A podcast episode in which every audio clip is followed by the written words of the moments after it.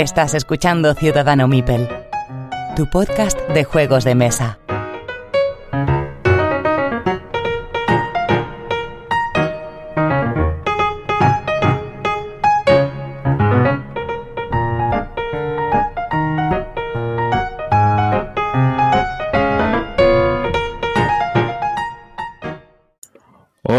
Ya estamos aquí con los chicos de Delirium Games. Tenemos esta noche a José Antonio y a Fernando. ¿Qué tal, chicos? ¿Cómo estáis?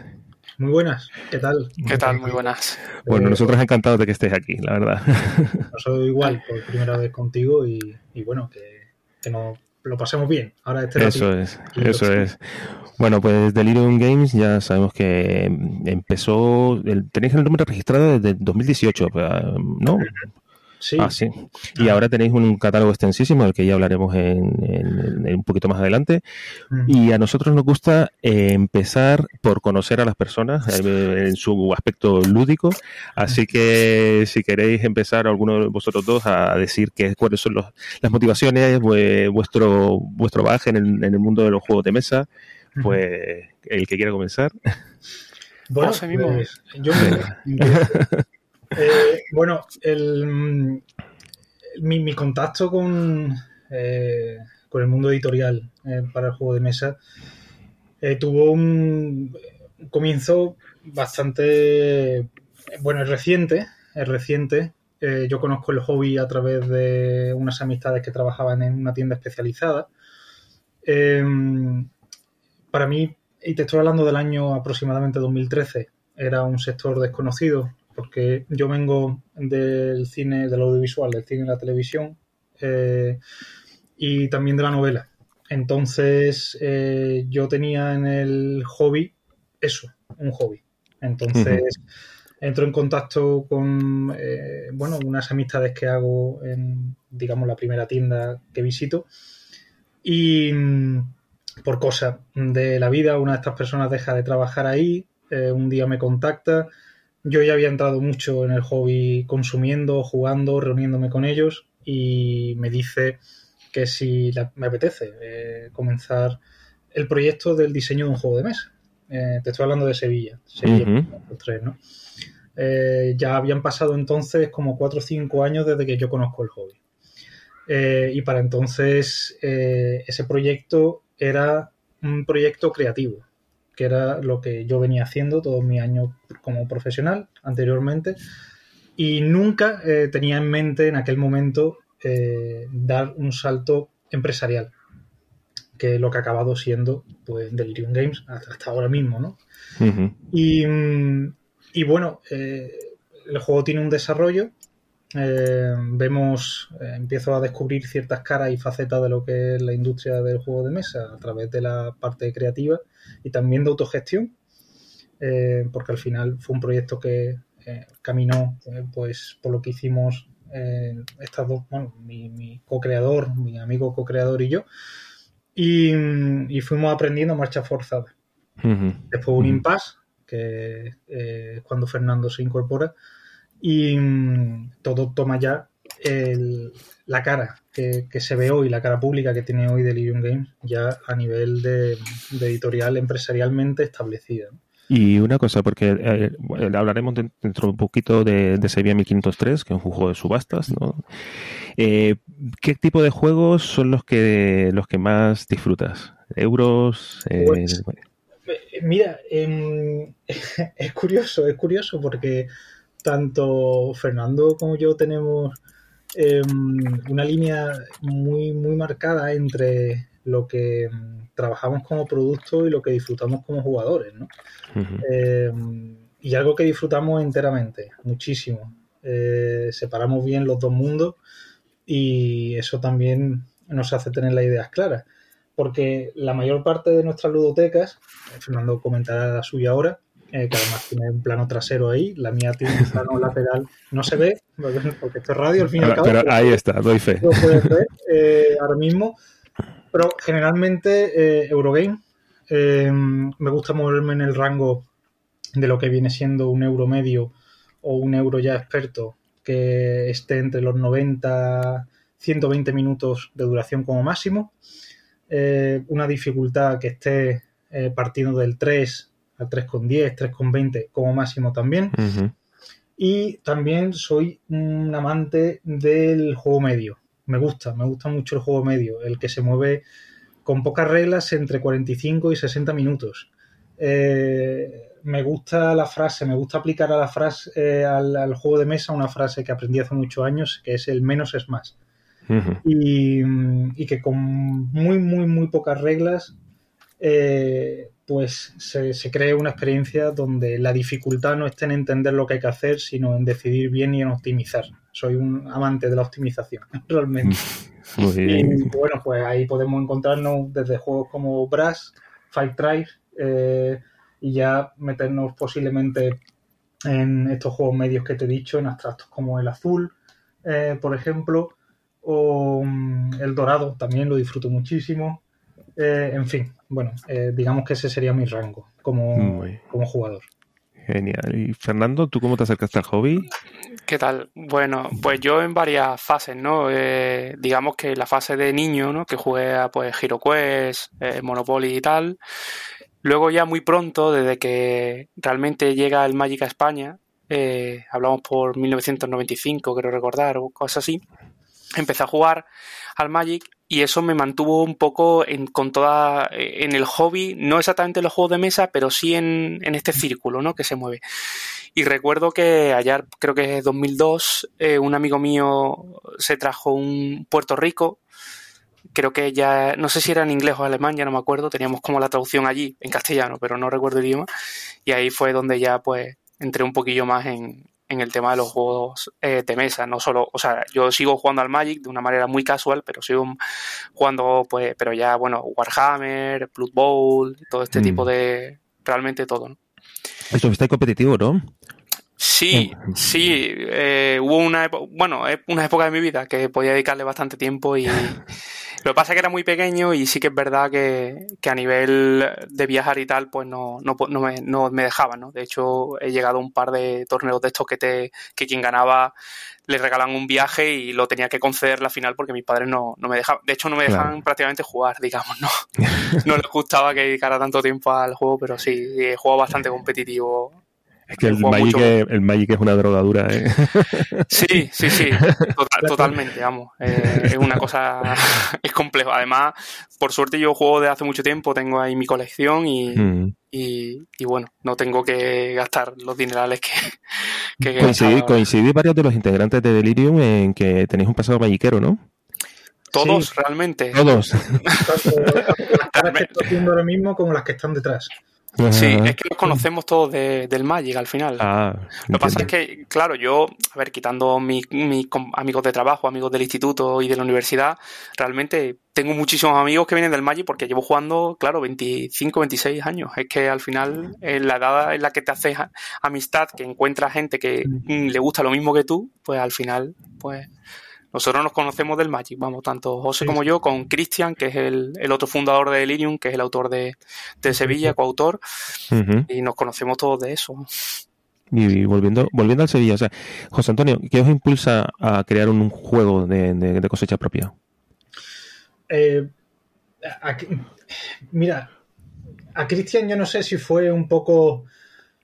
Eh, yo creo yo creo que, que, eh, Cristian, y él me desmentirá cuando escuche este programa o no, me dará la razón.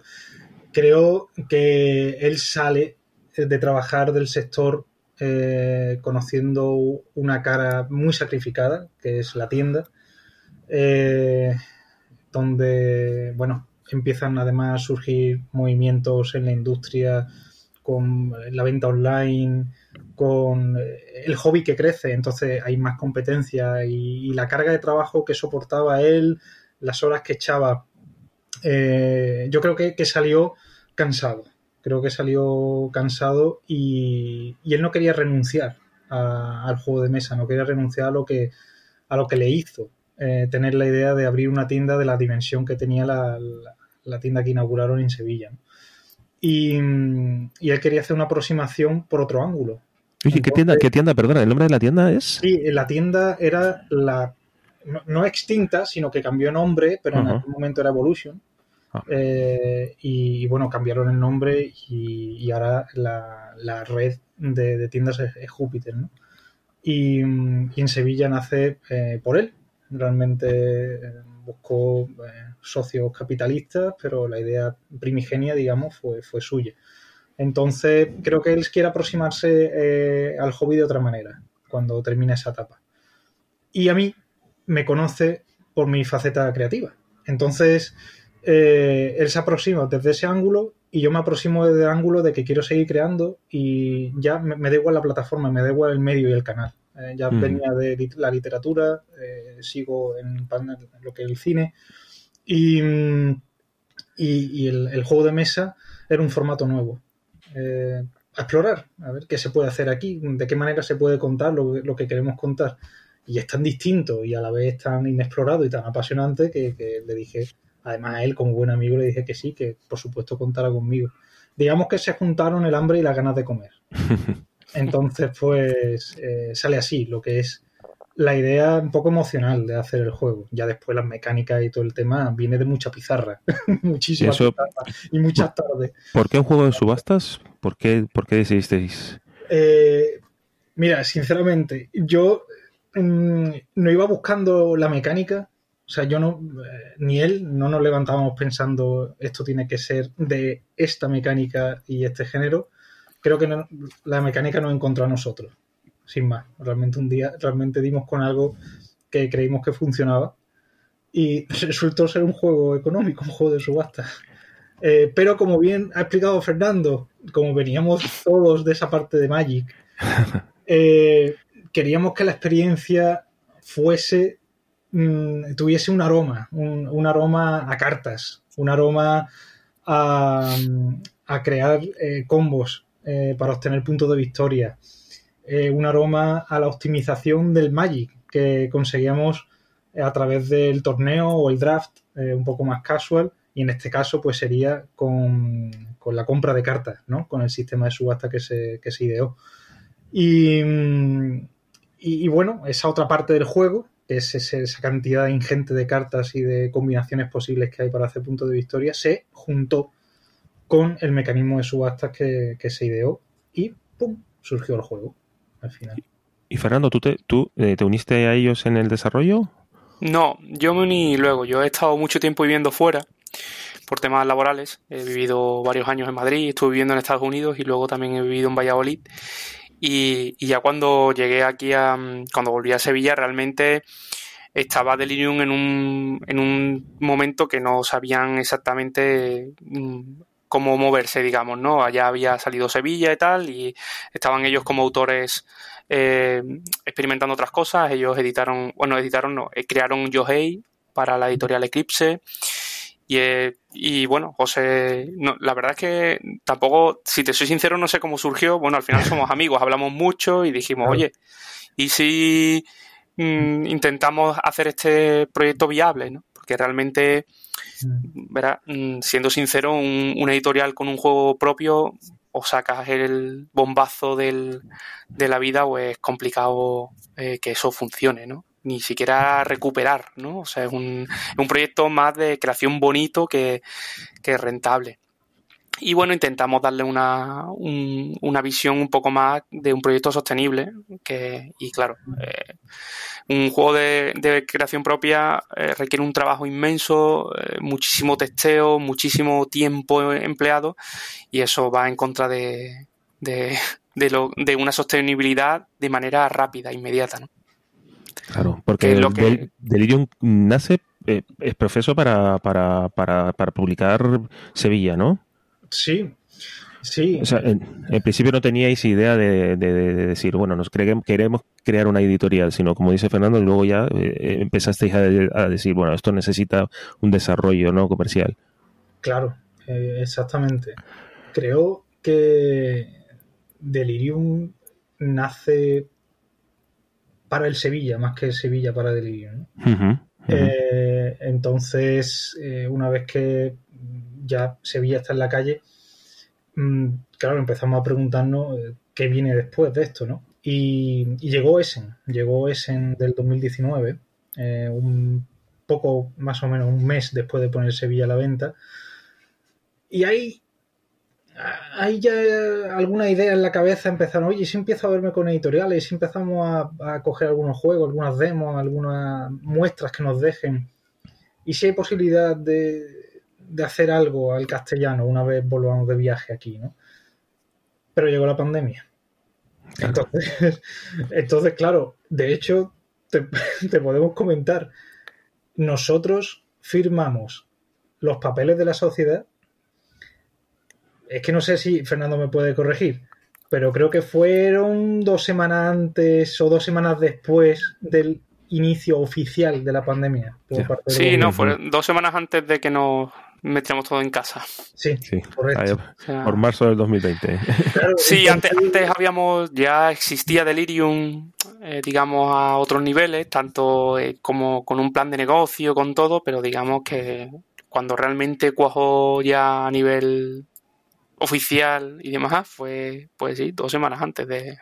Sí, sí. El día como 5 de marzo o algo así. Entonces, claro, eh, había tanta incertidumbre porque eh, claro, ¿qué, ¿qué ocurre con una gestión de una empresa encerrada en casa? ¿no? Y, claro, empiezan las preguntas y eh, Cristian, este, eh, nuestro amigo, pues claro, se preguntaba, ¿qué, ¿qué, hago? ¿Qué pasa con mi trabajo? Él estaba buscando también establecerse fuera de Sevilla, posiblemente a vivir. Pero claro, la pandemia había cerrado el país entero, el mundo entero, y él no sabía muy bien a nivel familiar, a nivel de pareja, qué iba a hacer, con su trabajo, qué iba a pasar, porque empezaron a surgir todos estos eh, estas bajas temporales por, por COVID y, él no sabía si iba a tener una reincorporación después, una vez pasara todo. Y bueno, entre dudas, miedo, incertidumbre y demás, eh, al final comenzó Delirium a funcionar, pero a nivel de oficina, a nivel como estamos nosotros ahora mismo. Con Skype, con webcams, con toneladas de email, si es que eso se puede pesar en toneladas de alguna manera, pero y ya está. O sea, realmente fue la única forma que encontramos de poder echar a andar esto.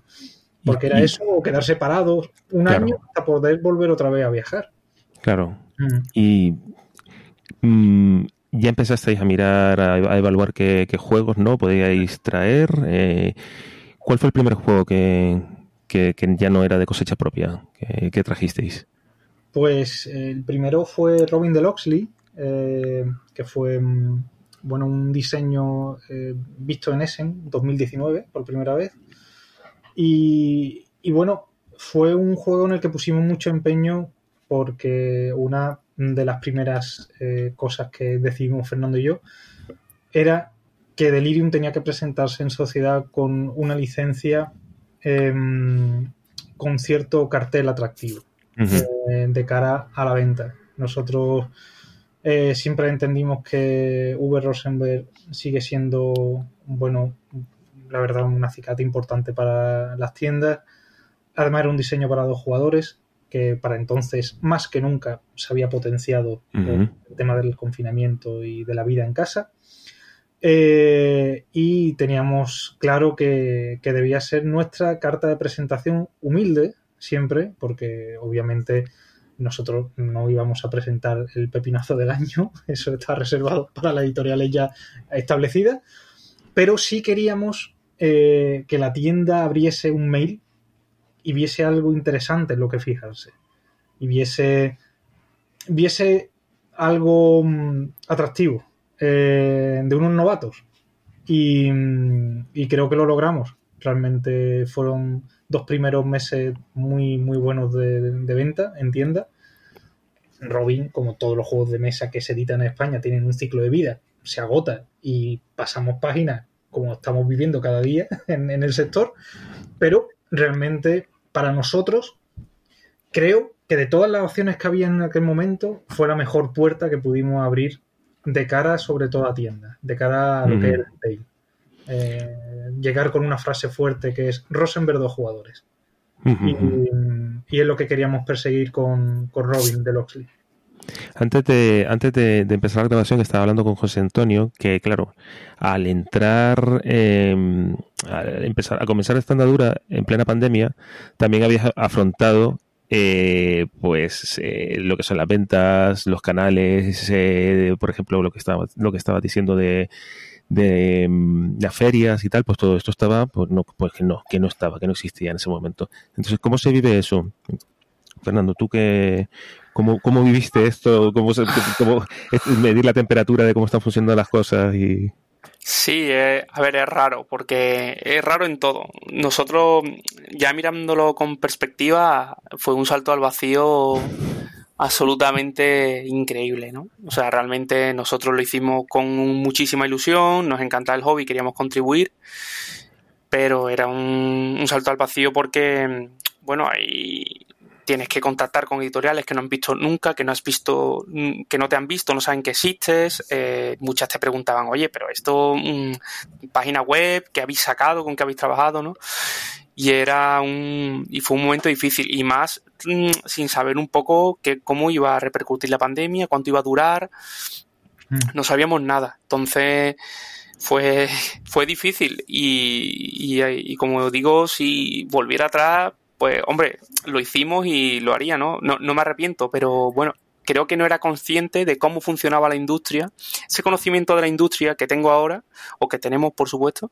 José es que, como ya habías mm, estado con Sevilla, él tenía bastante más información que yo, bastante más conocimiento del sector, de la industria y de cómo funcionaba todo. Yo soy informático, esa es mi profesión. Entonces, realmente de esto no tenía ni idea. Y cuando ya meto, digamos, las manos en la masa y me doy cuenta cómo funciona todo, me doy cuenta de que, bueno, fuimos muy valientes, porque, bueno, es difícil. Sí, sí. sí.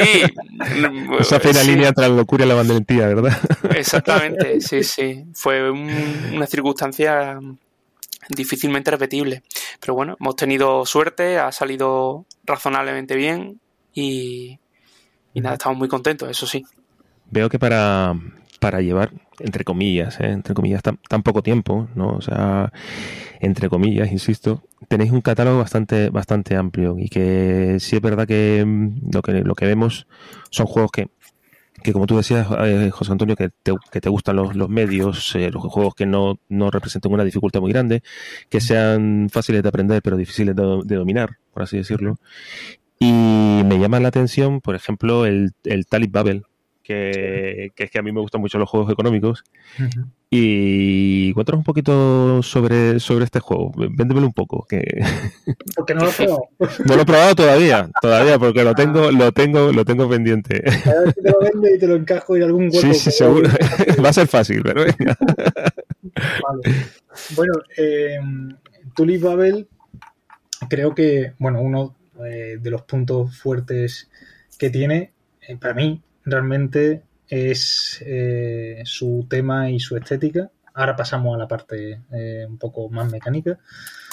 creo que es un juego que ha llegado con unas calidades tremendas, con un precio muy competitivo en una caja contenida y con un tema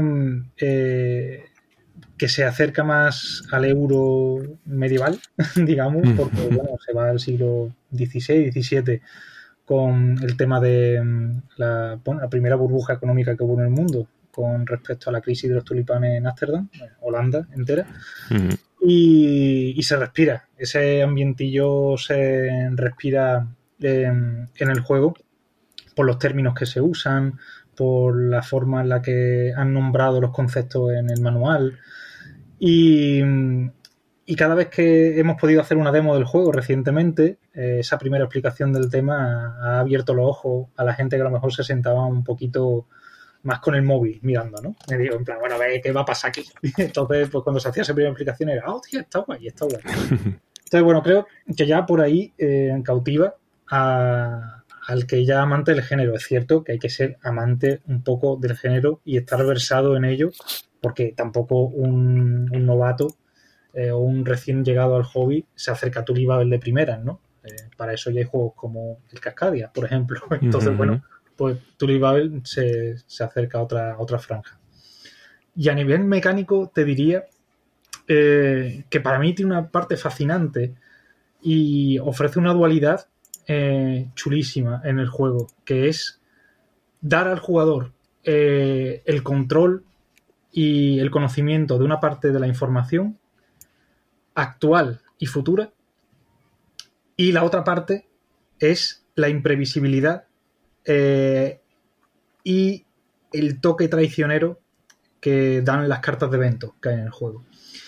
Porque el juego a nivel de diseño se puso un reto, que era, te voy a dar la opción de, que especules, pero también te voy a enseñar lo que es especular con riesgo, lo que es la imprevisibilidad de que algo salga mal que tú no controlas.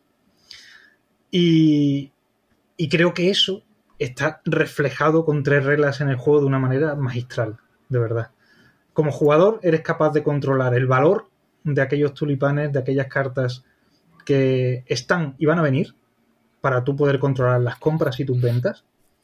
Y por otro lado, tienes en cada ronda un evento que dispara o destruye el valor de alguno de los colores de los tulipanes. Dirás, eso es azar. No en tanto en cuanto sabes qué cartas son, eh, sabes de cuántas copias hay de cada tipo y se extrae una también al principio de la partida. Entonces tú puedes hacer un cierto cálculo de probabilidad, ¿no?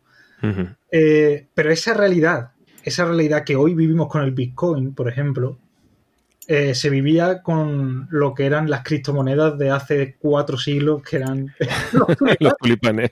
Entonces, hoy está el Bitcoin o el, o el, Ethereum, o se prevé que llegue a 600 dólares, cuando estaba, no sé, siete veces más hace poco. Y bueno, la gente creía que los tulipanes valían más que una casa en aquel momento, y la gente cambiaba tulipanes por casas. Eh, y eso el juego te lo da. Te lo da te da el control, pero te lo quita también, de forma elegante, de forma muy elegante. Así que em, espero que, que ese ligerísimo toque de caos, que es muy excitante, pueda hacer que te convenza de cara a probar el juego alguna vez. No, seguro que sí.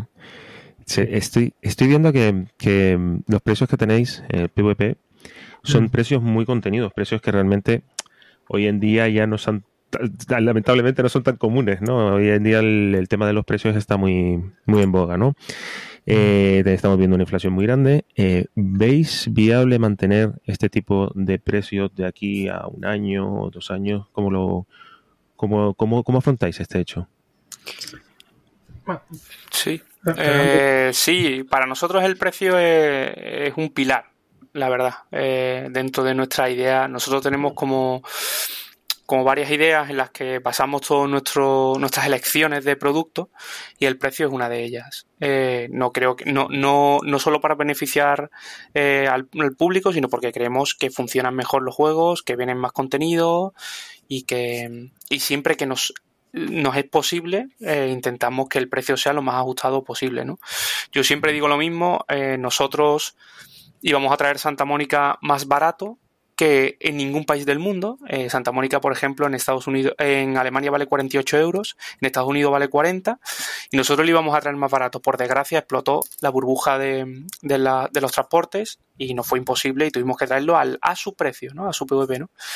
Y, eso es lo que intentamos hacer siempre. ¿Cuándo ¿Cuánto lo vamos a poder mantener? Es difícil decirlo, porque realmente desde que se firma un juego este negocio es bastante lento y una vez, desde que se firma un juego, se prepara, se traduce, se maqueta, se manda a fabricación, se recibe, es un periodo muy, muy largo, muy, muy largo y, y cambian mucho las cosas. Entonces, para nosotros es súper importante mantener precios ajustados pero claro, eh, todos los juegos están subiendo y, desde aquí mm, me gustaría decirle a, la gente que, no es culpa ni de las editoriales, ni culpa de las tiendas, es simplemente que todo está subiendo y, claro, es que los transportes valen 10 veces más que antes, el cambio del dólar está fatal, la gasolina está, todo afecta al, a los propios juegos de mesa. ¿no? Es decir, no, nosotros no estamos ganando más dinero por subir el precio, es que es necesario para la subsistencia de,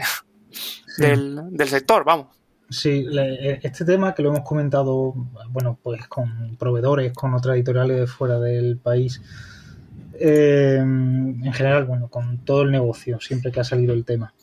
Eh, el juego de mesa está en una posición complicada con respecto a producto al que alterarle el precio. Porque mm, eh, cuando estalla la crisis de los transportes, esto que te voy a contar es cierto. ¿eh? Eh, traer el Piece of Pie, por ejemplo, que fue el segundo lanzamiento después de Robin de Loxley, allá por diciembre del 2019, costó 500 euros desde China. Costaba más caro un camión desde Alemania. Pues, ahí te lo digo, ahí te digo todo. En febrero del 2020, Santa Mónica se subió a 3.000 euros el transporte.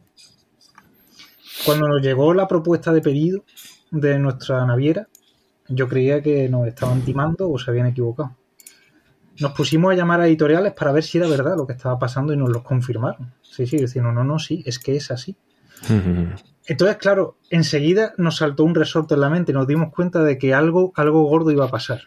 Porque el juego de mesa es un producto que se queda en medio entre traerte un millón de bolígrafos y a lo mejor eh, un aumento de precio así en un transporte lo repartes entre un millón de bolígrafos y el margen no te afecta. O a lo mejor te vas a traer mil ordenadores gaming de 3.000 euros cada ordenador. Y a lo mejor le tienes que subir a cada ordenador 50 euros. Pero a un ordenador de 3.000 euros no le afecta una subida de 50 euros. Como tampoco le afecta a 50 euros más a un iPhone de 1.000. Pero es que el juego de mesa se queda en mitad de esos dos productos. Porque ni te traes un millón, lo que te traes vale 1.000 euros en la calle. Vale 35. Pero cuando te das cuenta de que tienes que marcar un PVP para tu margen, ya no son 35, ya son 40. Entonces, moverse en ese medio es lo que está castigando mucho. Es lo que hace que se intente mm, mantener hasta el máximo eh, una política de precios competitiva, siempre, siempre y cuando se pueda hasta el último céntimo. Pero la realidad es la que estamos viviendo y nosotros vamos a intentar que, se mantenga siempre los estándares que estamos teniendo nosotros, ¿no? Sí, nosotros, eh, por ejemplo, hay juegos que, que, aun siendo muy buenos, no hemos podido traer por el precio al que había que traerlos, vamos. Hay otras editoriales que han decidido traerlos, nosotros súper contentos porque el juego, el producto está en castellano, pero nosotros esa incertidumbre de cómo va a funcionar, traer un juego que vale a lo mejor 10, 15 euros más caro que su versión original, pues que no... ¿Valoráis cambiar el lugar de producción? ¿O no, es, no, es, viable. Bueno, primero porque generalmente eh, cuando traes un juego extranjero, eh, las condiciones vienen impuestas. Claro. Entonces, a ti te dicen esto se va a producir aquí y no hay forma de cambiar el, sitio, ¿no? Hay una opción, hay una opción que sucede raras veces, que es la licencia. Cuando a ti te dan el derecho de explotación de un juego a través de un contrato y tú lo fabricas donde quieres en un plazo que tú acuerdas. Entonces la editorial no se va a hacer cargo de lo que es la manufacturación, sino que te vas a encargar tú. Entonces tú ahí sí eres libre de elegir dónde fabricarlo. Pero ya te digo, eso pasa muy pocas veces. Vamos a poner el ratio de uno de cada diez juegos o dos de cada diez juegos. ¿vale? Eh, ¿Qué ocurre? Que cuando te encuentras con esa tesitura, decir, venga, me han licenciado, yo puedo manejar ahora mi producto. Por ejemplo, Village Green de nuestro catálogo llegó licenciado, nosotros elegimos dónde hacerlo y decidimos mejorar el packaging, mejorar el aspecto gráfico para solucionar unos problemas que había con las cartas y demás. Eh, se decidió hacer en China a pesar de todo, porque en Europa el problema que se está sufriendo ahora mismo son los plazos. Entonces, si nosotros fuéramos una editorial de 50 juegos al año, que se me retrase un año la producción de uno no me importa. Hmm. Tengo otros 49. Pero es que cuando salía Vida Green, es que estábamos con cuatro juegos. Es que a nosotros se nos retrasa un juego nueve meses o diez meses el día que íbamos a empezar a fabricar y nos mandan un mail diciendo que os tenéis que esperar. Bueno, mm, ¿y ahora qué pasa? ¿Sabes? No tenemos nada con lo que sustituir eso. Entonces, en China todavía se siguen respetando los plazos, eh, el transporte, aunque caro, llega, ¿vale? pero nosotros no podíamos entrar en la vorágine de la pelea europea eh, para empezar a ver si nos daban un sitio para traernos un Villa Green cuando están las editoriales gordas haciendo 5, 6 o 10 mil copias de un juego. Claro, ese, ese, es otro problema. El problema es, que todo el mundo acude a lo mismo. Claro, todo el mundo ha dicho, sube el transporte, pues todo el mundo ha querido traer la producción a Europa. ¿Qué es lo que pasa? Pues que las fábricas europeas tienen un límite. Y claro, si tú quieres acceder a un, vamos a decir que te unes con tres partners para hacer 3.000 copias, pues es que a lo mejor Asmodee llega y hace 40.000 de su juego. Entonces, claro, te colocan el último vagón, ¿no? Y te dicen, mira, ya dentro de nueve meses hablamos. Y claro, tampoco puedes estar en eso, porque todo el mundo ha, acudido a lo mismo, ¿no? Pero bueno, la razón realmente más importante de todas es la que ha dicho Osa al principio, y es que nosotros normalmente no elegimos dónde se fabrica, vamos, ni nosotros ni nadie. La editorial madre normalmente es la que elige, tiene un acuerdo con la fábrica, tiene los moldes hechos y tienes que, aceptarlo, vamos, no, ahí no tenemos mucho que hacer. Eh, volviendo a vuestro catálogo, ya habéis nombrado varios, varios juegos, Santa Mónica, Villas Green. Eh, ¿Cuál es el que mm, ha tenido mejor acogida por parte del público? Bueno, Cascadia. Ya, yo, quiero que lo digáis vosotros, porque lo supongo, pero. Sí, bueno, Cascadia ha venido dos veces y se ha agotado en 24 horas en distribución las dos veces y recibimos todos los días más de dos y más de tres eh, mensajes en cualquier plataforma de redes sociales preguntándonos que cuándo vuelve. ¿Y volverá? Sí, sí, claro. Ah. Sí, sí. sí, bueno, eso va a volver durante mucho tiempo. Lo que pasa es que los tiempos son los que son y, y, por ejemplo, Cascadia es un ejemplo de lo que estábamos hablando antes. Nosotros necesitaríamos subirle el precio a Cascadia. Sería obligado por toda la subida de materias primas, por el cambio del dólar, por la subida. La forma en que hemos conseguido o, o estamos intentando no hacerlo es subiendo las producciones a, márgenes que nos permitan hacerlo. Entonces, todavía no sabemos si tendremos que hacerlo, pero pero la, realidad es esa, que hay que, aun con un juego tan bueno, que ha tenido tanto éxito y demás, hay que seguir eh, trabajando cada día con ese juego para que, para que el precio se mantenga. Y, y para vosotros, eso es por parte del público, que al margen de Sevilla, que supongo que será un juego al que le tenéis mucho, mucho cariño por lo que supone, que, ¿cuál es vuestra niña, la línea de vuestros ojos en el catálogo de cada uno? A ver, ¿cuál es el de Fernando? A ver si coincidimos. No lo creo. No, no lo creo. Es que yo no lo he dicho antes, pero yo sí que me gustan los juegos un poco más diferentes a José. José y yo, no, no a la hora de editar, a la hora de editar tenemos los dos el mismo gusto y realmente coincidimos en el 99% de las veces, gracias a Dios, si no tendríamos un problema. Pero, pero a la hora de gusto sí que variamos un poco más. A mí me gustan pues, juegos un poco más largos, juegos muy temáticos, ese tipo de cosas. Entonces yo creo que no coincidimos. A mí, mira, uno de los que más me gustan, no por hacer la publicidad porque sale pronto, pero uno de los que más me gustan ah, es... El... Hazla, hazla, que para eso estáis aquí. También, uno es ¿eh? el, es el Ragnaroks.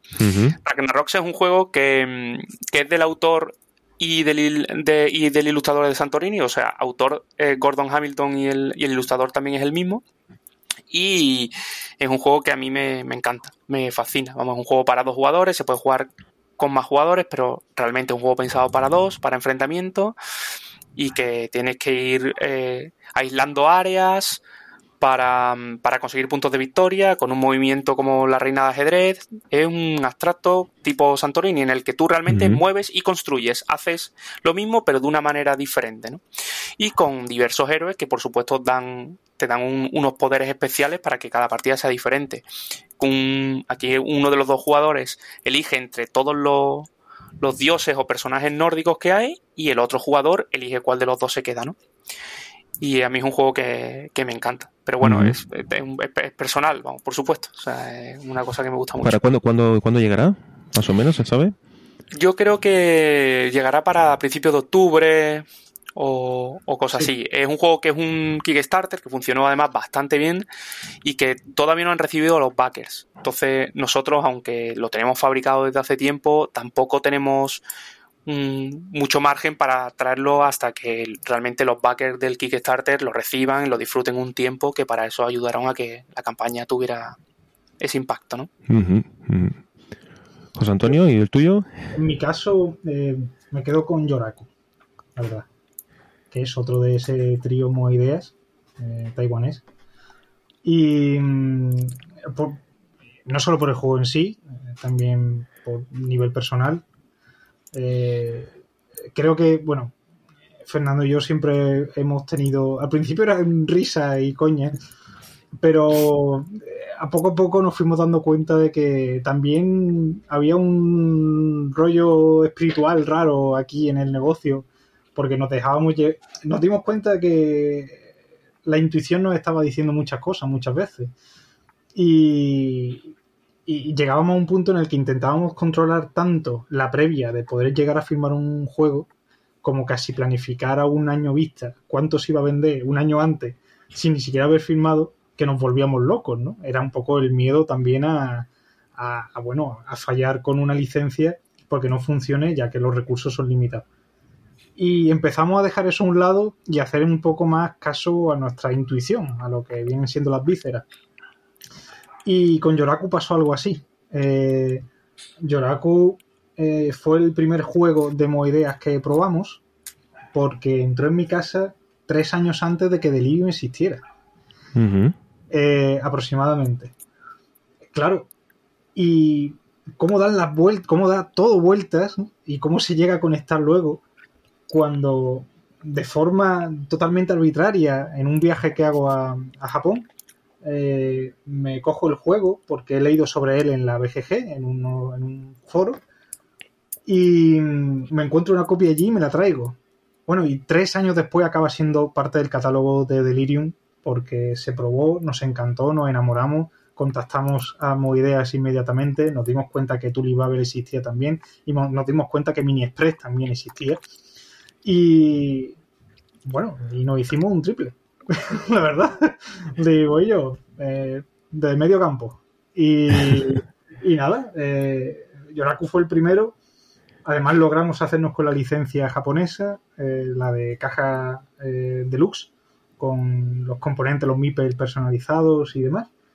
Y, nos dimos cuenta de que no solo estábamos trayendo un gran juego a España, sino algo único, una pieza de mm. Porque nunca más va a volver a repetirse esa edición. Eh, entonces, bueno, pues es quizá el que más cariño le tenga del catálogo actualmente. cuéntanos un poquito de qué va. Sí, con un juego de bazas y mayorías. Eh, es un diseño de 2015 y que hace algo que ahora ciertos títulos están haciendo nuevamente. Y es curioso porque eh, un señor ya lo diseñó entonces hace siete años eh, y se le ocurrió la idea de juntar las bazas con la mayoría del control de área. Entonces, eh, lo que tienes en mesa es el mapa de Japón, dividido en franjas verticales y cada franja es una provincia. Nos estamos remontando a la época de Edo, cuando Kioto era la capital. O sea, estamos hablando de un Japón medieval. Y, entonces los jugadores tienen una serie de meeples customizados de su color eh, que tienen que ir introduciendo en el mapa eh, en todas las provincias que hay a lo largo del tablero para controlarlas, para ser el que más meeple tenga, el que más guerreros tenga en cada una de las provincias. ¿Por qué? Porque el controlar provincias da puntos de victoria ronda a ronda. El juego tiene dos cosas interesantes, que cuando juegas una carta para la baza, el valor de la carta, el numérico, se traduce en puntos de acción. Entonces, si yo he jugado un rojo 5, yo tengo 5 puntos de acción para ahora yo empezar a mover y hacer cosas con mis guerreros. Que puede ser introducirlos, moverlos a otras provincias o incluso expulsar a guerreros rivales. Para ir haciéndome yo con el control de las áreas. Ese es el primer twist que tiene el juego. Y el segundo es que las áreas, las provincias no son estáticas, sino que sus puntuaciones cambian según la ronda. Entonces, si en la ronda 1 la provincia X otorga 6 puntos al primer jugador por controlarla, en la ronda 3 otorga 0. Y Kyoto, que en la primera ronda no otorga nada, en la tercera te pega un pepinazo de puntos tremenda. Entonces, que el juego no solo te obliga a hacer un control estático de la provincia, en plan, venga, me siento aquí y ya campeo, y me, quedo campeando toda la partida. No, no se puede campear. Aquí tienes que moverte. Y claro, moverte cuesta muchos puntos de acción. Y, esa, tensión eh, se respira hasta, hasta la última carta de la última ronda. Porque, claro, eh, tú no sabes el valor que se está guardando tu, rival en la mano, ¿no? Eh, entonces, creo que, que condensa muchísima tensión en una caja tan pequeña y en tres rondas de juego que tiene. En serio, se dan unas tortas curiosas. Sí, está, está gustando mucho y, realmente está prácticamente agotado.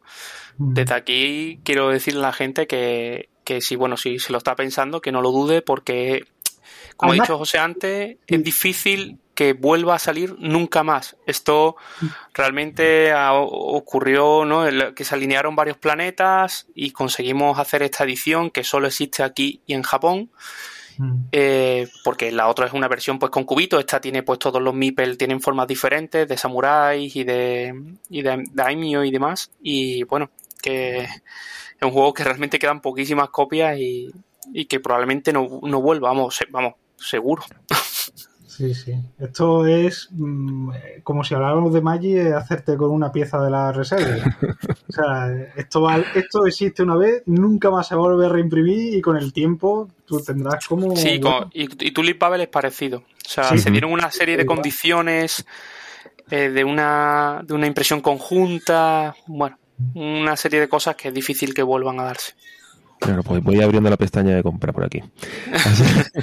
sí, yo, bueno, además Yoraco es que ha tenido un éxito increíble, ha superado nuestras expectativas con mucho, pero con mucho, vamos, a una cosa se ve que, esa, que la gente que lo prueba le encanta porque no es un juego que, que tampoco esté en las redes sociales en todo momento, en todos sitios ni nada, pero sé que hay gente de podcast y tal que lo había comentado que le había gustado, pero se ve que, que lo que es el boca a boca funciona increíble. O sea, increíble porque, vamos, está prácticamente vendido. Nuestro lanzamiento más reciente es eh, Mini Express, ¿correcto? Sí, el, 9, de junio salió. ¿Y qué tal? ¿Cómo está funcionando? Yo he oído buena, buenas críticas.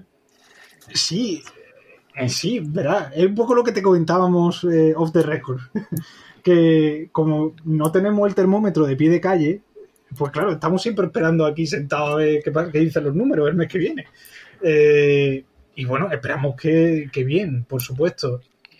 Creo que sí, creo que mm, el eco que está viendo en redes está siendo un feedback positivo. Realmente eh, creo que ha habido una serie de canales que han aupado mucho el juego, incluyéndolo en listas de ventas recomendadas, e incluso en lo mejor de lo que llevamos de año, de mitad de año, tanto en prensa escrita como canales de YouTube. Y bueno, es una alegría, por supuesto, ver que, un juego tan reciente y en una etapa tan temprana del año, eh, sin que, por ejemplo, Essen haya sucedido, que es siempre el evento que levanta el hype del año, ¿no? Y, que ya, ya ver el juego ahí colocado, pues una gran alegría de cara a cerrar el círculo Moa Ideas, que es esta editorial, ¿no? Con la que hemos trabajado estos tres juegos y, que tenga esta guinda, que tenga este, este cierre tan guay por ahora y, que esperemos que, sea un juego que se disfrute durante todo el año 2022. Mm, por lo que he visto, entiendo que es como una, una destilación de los juegos de trenes, ¿no? O sea, una síntesis. Mm. Sí, es un juego económico que no usa dinero y eso ya eh, eh, llama mucho la atención, ¿no? Es un, eh, es un juego de crear rutas, pero las rutas no pertenecen a nadie, sino que son las rutas de las propias compañías y el valor, por un lado, quieres que las rutas sean lo más valiosas posible en longitud y en llegar a las ciudades, pero vas a puntuar dependiendo del número de acciones que tengas de esa compañía y tu, y el, y tu peso dentro de la compañía. Entonces, mm, tú en tu turno realmente solo tienes dos acciones y, siempre vas a hacer una de las dos porque no existen otras. Entonces, una es pues comprar una acción y la otra es aumentar pues la lo que es la mm, la logística, la, bueno, la, compañía, ¿no? El, trayecto de la compañía, ¿no? ¿Qué es lo que pasa? Que cuando eh, mm, aumentas el trayecto de la compañía, le estás dejando al siguiente jugador las acciones más baratas. Pero claro, tú, al, tú estás subiendo en el ranking dentro de la compañía. Entonces, bueno, es un concepto súper, súper interesante, la verdad. Tiene además doble mapa, que tiene pequeñas reglas especiales en cada mapa y, está teniendo, vamos, yo creo que va a funcionar muy bien porque es un juego muy contenido en, en todo y que permite jugar gente muy jugona e incluso con gente, con, niños incluso, pueden jugar perfectamente también porque te da una sensación de plenitud importante, ¿no? En 40 minutos, ¿no? Aproximadamente es por lo que estoy viendo aquí en vuestra página. Sí, sí, sí. Y me llama la atención que tiene un modo solitario. Sí. Que tiene de 1 a 5, a 1 a 5 jugadores, marca aquí. Sí, sí, funciona con un automa. Eh, un automa que a, través de una serie de losetas eh, te va indicando qué tipo de compañía se expande o qué tipo de acciones coge y tú tienes que ir contrarrestando lo que el automa va haciendo. Entonces eh, ya han salido un par de reseñas en solitario del juego. Una hoy, súper reciente, hace un par de horas nos uh taguearon en Twitter y, hablaba que le había supuesto un reto, vamos. Realmente, vamos, que el automa había ganado y que, a ver si podía echarle la revancha. Sí, es verdad que nosotros nunca hemos vendido Mini Express como un juego en solitario. Nosotros, eh, o sea, el juego en solitario tiene un mercado establecido y marcado por un número en la caja que es el 1. Solo. y ya está. Eh, entonces, bueno, tiene un módulo en solitario, pero realmente si un jugador eh, me preguntase a mí, a, modo, modo usuario, modo fan, simplemente, recomiéndame juego en solitario, yo honestamente no puedo decir, es que me esperé un juego en solitario. No, tiene módulo en solitario. Si te pilla un día con lluvia y estás solo en casa, échale un, échale un de estos al bot. Pero, pero la fricción de la gente es lo que hace que, la cosa que haya mandanga. Claro, la, toma de decisiones esa es, compleja, porque claro, si no estás, le estás haciendo la partida al jugador de tu izquierda, ¿no? Entonces no, no, no debes. Tú te quieres sentar al lado del malo. Claro. claro. Tú quieres que a tu, a tu derecha quieres tener al malo. Pero... Sí, sí. Muy bien. Hemos repasado vuestro catálogo desde un principio, hemos hablado un poco del presente. A futuro, aparte de Ragnaroks, que ya nos habéis comentado que estará por aquí, suponemos, esperemos que es sobre octubre, ¿qué otras cosas tenéis eh, como proyecto? Así que Como favorito de Fernando.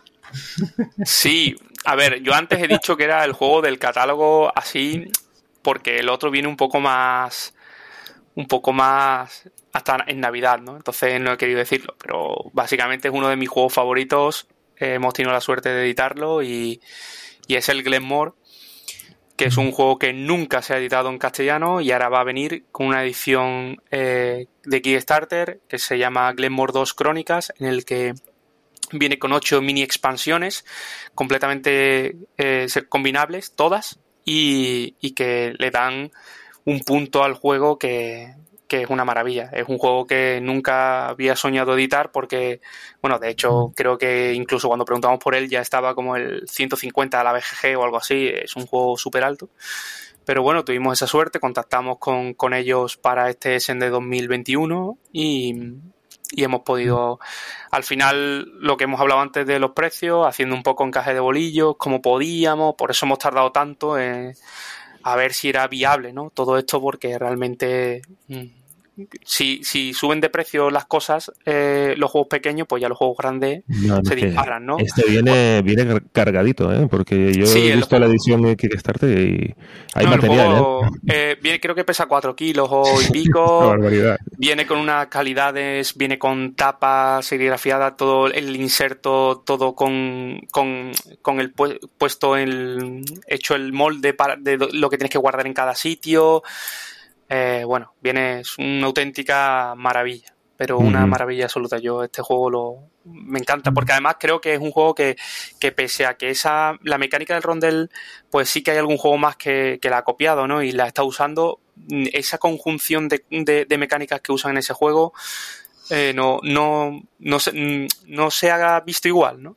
Eh, una cosa. Tiene también el tema de las mayorías, que a mí, me, a mí me encantan los juegos de mayoría, pero los juegos de mayoría sí que es un, un punto que no suelen encantarme. Me gusta mucho el, en el grande, pero no suelen encantarme. Es que hay veces que ganan las mayorías con, un, con una ficha más, ¿no? Es lo típico de, pues, tengo una ficha más que tú y te gano la mayoría, ¿no? Y este juego tiene una, una cosa que son las mayorías relativas. No dependen las mayorías en sí quién tenga más, sino con respecto al que tiene menos. Mm. Y eso obliga a los jugadores a no desconectarse, porque hay veces que en los juegos de mayoría dicen, mira, esta zona no la gano ya, o esta acción eh, la desconecto y ya está, ¿no? Y, esto, este juego no te lo permite. Luego, pues eso, tiene una serie de mini expansiones que han creado diferentes autores, el autor de Carcassonne, Jamie Stenmayer se usó la, mecánica de, envejecer los vinos del viticulture, hay otra crónica para envejecer whisky con las bodegas, eh, mm. y etcétera, ¿no? Es un es una maravilla. Es una noticia estupenda porque la verdad que es un jugazo, de verdad que sí. Así que enhorabuena. ¿eh? Muchas gracias, sí, sí, estamos muy contentos. No, verás, no sabemos cómo va a funcionar, es el primer juego realmente de un precio importante que traemos, pero es que no podíamos dejar pasar eh, la oportunidad. Es un juego, eh, lo hemos meditado mucho porque es salirnos de nuestro entorno natural, ¿no?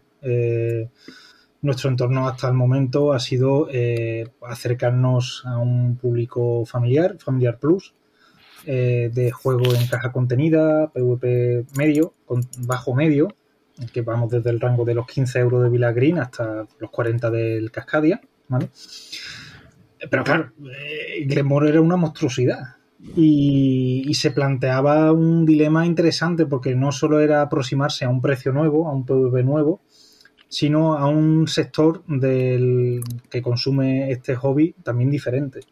El sector experto, el sector que consulta más, que lee más cosas, que se informa más para comprar, porque claro, también lo que compra cuesta más dinero. Entonces, claro, para gastarte 10 euros en un juego de cartas, quizás pues no tengas que consultar mucho. Pero claro, cuando ya nos movemos en productos eh, que llegan a estos rangos de, mm, de lujo, prácticamente, pues nosotros tenemos muchas preguntas, mucha incertidumbre que, como todo lo que estamos descubriendo desde que empezamos con Delirium no nos responde nadie, nos respondemos nosotros a base de probar y, de mejorar si hemos fallado o de celebrar si hemos acertado. Y, bueno, pues ahí llegó Glenmore. Hubo un día en que Fernando me estaba dando una brasa tremenda y digo, vamos a firmarlo. Y vamos a. Porque yo era un, pelín más reticente, él tenía, tiene, tenía y tiene infinita confianza en el juego, y, ahora yo la, tengo también. Eh, pero bueno, ese, esos roles a veces con los juegos de poli bueno, poli malo, lo tenemos porque es necesario. Si nos aplaudiéramos los dos el uno al otro todo el rato, acabamos firmando cosas muy extrañas. Entonces, es necesario que a veces uno frene al otro. Y había, había cierto miedo, había cierto miedo con, con Glenmore por eso, por aproximarnos a un sector nuevo, con un PvP elevado, eh, con un juego mm, de un perfil avanzado, experto, que, no tenemos. Entonces, bueno, pero había que probar esas tierras. Somos una editorial pequeña, nuestros recursos son limitados y bueno, también era un juego que, que es muy caro es muy caro para el cliente y para nosotros. Y como he dicho antes, los proyectos en este sector son a 8, 9 meses, 10 meses vista y tener tanto dinero parado, tanto tiempo, pues también es un riesgo, ¿no? Pero realmente yo confío ciegamente en hay el que, hay, que confiar en Matías Kramer a ciegas, que es sinónimo de calidad. Matías Kramer, Rococo, Glenmore, Kraftwagen, es que, es que no. Pero este especialmente, además, es que es un juego que, que desde, si lo juegas al modo básico, pues es, es un familiar plus, plus, o sea, un familiar un poco, creo que... bastante interesante ya de base, ¿eh? Sí, sí, por eso digo, pero que realmente eh, luego además cada crónica te dice pues cuánto tiempo aumenta, la dificultad que es para que puedas ir probando. Yo creo que realmente es un juego que no lo vas a convertir en infinito porque bueno es un Eurogame, pero sí que tiene muchísimas, muchísimas partidas. Realmente muchísimas partidas probando cosas diferentes y bueno, la verdad un productazo. Fantástico. Y luego tenéis otra cosita aquí que el Dice Throne. Sí, Contanos un poquito de, de qué va. Dythrone, eh, que, que, está en el mismo catálogo que Glenmore, o estará en el mismo catálogo que Glenmore cuando llegue, y qué distinto es, ¿no? De Glenmore y qué distinto es también de todo lo que hemos hecho, que son formatos totalmente diferentes. Eh, Glenmore es em, un martillo, ¿no? Es, es un martillo de calidad y dice, ¡boom! Aquí llega se, se planta en la mesa y ahí está la experiencia condensada y la tienes ahí, disfrútala y echa el rato eh, porque esto va a ser tremendo. Y, y llega también con un sello buenísimo, de muy buena posición la BGG, muy buen feedback, muy buenas campañas de, de Kickstarter, apoyado en unas ilustraciones y un aspecto gráfico fantástico, ese rollo cómic americano eh, tan llamativo. Eh, pero Dythrone es un, juego de continuidad Dythrone es, es un juego mmm, para ir como montándolo tú en casa poco a poco con las cajas, con los héroes, combinando los héroes, explorando tu mazo. Eh, tiene ese toque Magic que nos gusta, uh -huh. el mazo preconstruido, eh, ese sabor del uno contra uno eh, que te da en casa, ¿no? Eh, el, el, juego básico. Es verdad que el Dythrone es combinable, puedes hacer partidas de hasta 6 contra 6. El manual te dice que no, que no lo pruebes, pero se puede, ¿vale? Pero bueno, se, se, diseña al sabor del uno contra uno, ¿no? Y, y realmente es un perfil de juego totalmente diferente y nos encanta de la misma manera haber podido traer que, que. Y igual, Dythrone fue un proyecto arriesgado, fue un acercamiento que no esperábamos, se, se produjo, eh, nos dio una alegría tremenda poder cerrarlo. Eh, tuvimos la opción de traer la caja grande para la temporada 1, una caja que agrupaba los ocho personajes, pero decidimos también que en España creo que la gente se merecía poder probar el Dythrone a un precio comedido antes que tener que hacer un sacrificio para poder meterlo en su casa. Entonces decidimos que íbamos a traer eh, las cajas por parejas, eh, cajas de dos personajes, para que con un, des un, desembolso pequeño la gente pudiera tener la experiencia de Dythrone en casa y no tuviera que llegar y decir quiero el Dythrone, pues te gasta ciento y pico euros. Esto es lo que hay. Entonces, posiblemente en países con mayor poder económico, con mayor recorrido del hobby, eh, sea posible, pero eh, nosotros decidimos que llegara eh, asequible para todo el mundo. Que, que, por poco, si tú quieres Dyson, lo puedas meter en tu estantería. Uh -huh. mm. Fantástico. Pues chicos, no os quiero robar más tiempo. De acuerdo, lo único que si queréis añadir cualquier cosa que queráis decir, pues adelante, vuestro momento. Pues, Fed, algo que quieras. Nada, que muchas comentar? gracias por invitarnos, que hemos estado súper bien, súper a gusto y que, bueno, siempre que, que quieras, pues nos avisas y, y, por aquí estaremos porque hablar de juegos de mesa siempre es muy divertido. Genial. Sí, sí, sí bueno, decir que, que ahora mismo eh, agradecemos mucho el apoyo que vamos recibiendo por parte de prensa, eh, por parte del público, en los primeros eventos a los que estamos empezando a ir. Que nos encanta estar en contacto por fin con esta parte del hobby que no podíamos tener contacto anteriormente. Eh, y que vamos a seguir, Fernando y yo desde aquí, toda la gente que hay en la sombra, que no está en directo aquí ahora mismo, bueno, que no está aquí con nosotros, pero que trabaja con nosotros, en que Delirium sea una marca que la gente quiera tener en casa. Y, con la que esté siempre satisfecha realmente. Sabemos que no vamos a poder venderle todos nuestros juegos siempre a la misma persona a menos que haya un gran fan que se haga la colección Delirium pero que, que siempre que Delirium entre en casa de, de, alguien en la estantería de alguien sea para quedarse mm. y que esté contento con, con lo que adquiere y satisfecho con, con lo que se le da. Muy bien. Así que, bueno, nuestro compromiso con, con el hobby. Fantástico. Que dure. Pues nada, nosotros desde Ciudadano Mipel agradeceros vuestra vuestra vuestra visita aquí a, nuestro podcast. A los eh, a los oyentes los invitamos a, a, meteros en Delirium Editorial, a visitar la página de deliriumeditorial.com y ver el catálogo, disfrutar de, de ver todos los juegos que tienen ahora mismo en catálogo y los que están por venir. Sobre todo, echar un vistazo a los precios, que de verdad que son muy interesantes, muy contenidos. Y a vosotros desearos lo, lo, mejor, de verdad. Eh, os seguiremos en la pista. Enhorabuena por ese Glenmore 2. Y, seguimos en contacto. Y un saludo al resto de Delirium que, que, está ahí también en la, en la sombra. Muchísimas gracias. Sí, muchas gracias, chicos. Hasta luego. Chao. Chao.